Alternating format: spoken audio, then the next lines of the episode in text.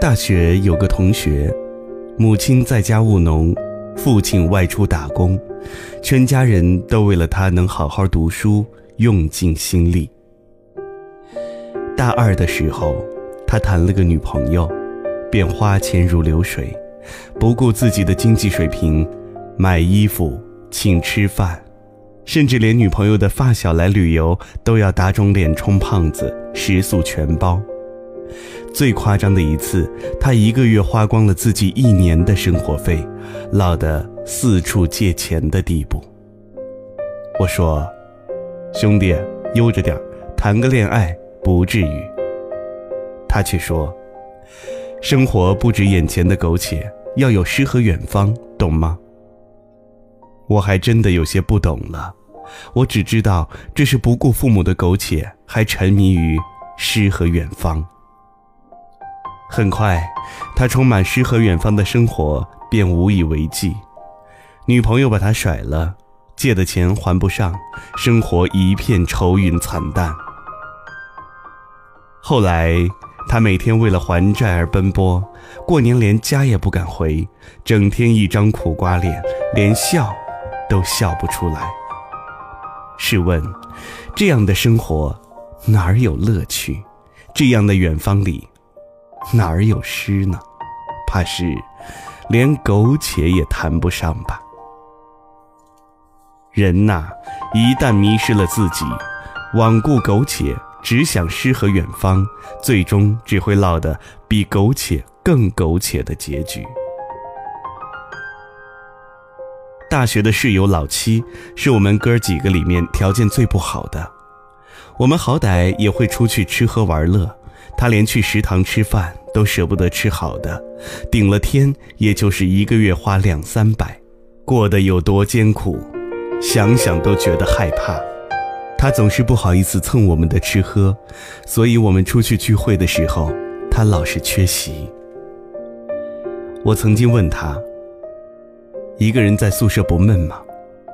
他说：“不闷。”然后掏出几百块买的山寨手机，打开相册里给我看他在学校里散步时拍下的樱花，好美。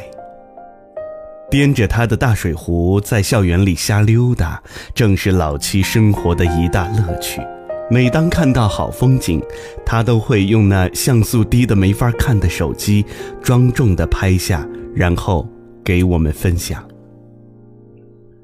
有一次，他坐火车从老家过来，火车站到学校足足二十公里的路途，他硬是走着回来的。我们都以为他疯了，他却乐呵呵地和我们说着路上的风景和车水马龙的感觉特别不错。老七说：“我虽然穷，穷人穷开心，不能人穷连快乐都不要了吧？”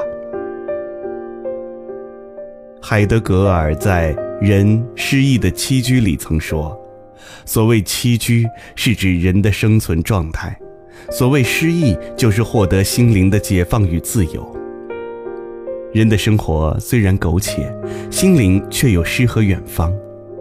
老七就是这样的人，在苟且的生活里，只要能找到乐趣的真味儿，诗和远方其实就在眼前。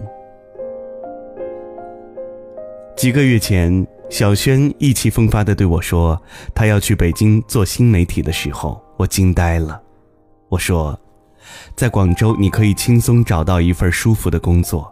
北京竞争那么激烈，你又不熟悉这些，何必给自己挖坑呢？”他踌躇满志：“不是说生活不止眼前的苟且，还有诗和远方吗？”北京就是我的诗和远方，我不想在广州苟且。话都这样说了，我只能祝福他如愿看到远方和田野。小轩刚到北京的时候，天天发布励志状态，大有“我来，我见，我征服”的气势，可是很快就没声音了。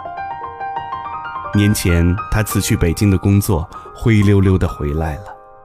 每每被人问及原因的时候，他就说：“北京有雾霾，工资也不高，房租水电一扣就不剩多少了，吃饭还得一块钱掰成两半花，周末都不敢出去溜达，就怕烧钱，简直比眼前还要苟且。现在，小轩在一家合资企业做客户经理，工作得心应手，收入也不错，周末各种野炊、远足、徒步、聚会，生活多姿多彩。就连下厨做饭发的朋友圈也是诗意盎然。做饭与作诗，衣食与诗酒，他终于找到了生活的意义和乐趣，而不是追求表面上的诗和远方。远方未必能看到田野，但是人只要找到合适自己的位置，发现生活的乐趣，谁又能说眼前的柴米油盐？不是诗呢，越洒越强，风摇影动，生活看似苟且，却满满都是诗。其实，你总以为自己在眼前的苟且里挣扎。假如暂时没法走到远方，那就去发现生活里的乐趣，属于你的诗和远方，正在等你。找到自己现实的位置，解放出一个自由的灵魂。有乐趣的人不会担心生活的苟且，因为他们知道诗和远方就在眼前。之后再看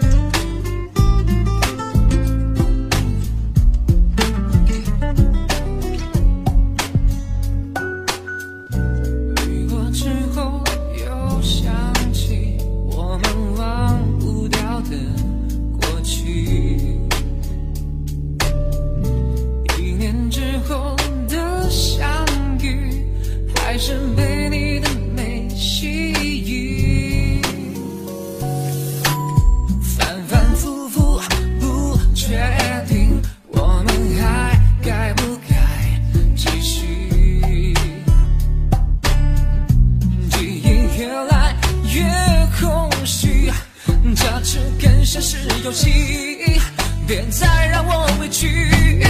最后，最后还是放开了手，不想再爱过头，成了痛。最后，最后还是寂寞依旧，虽然有时会想起。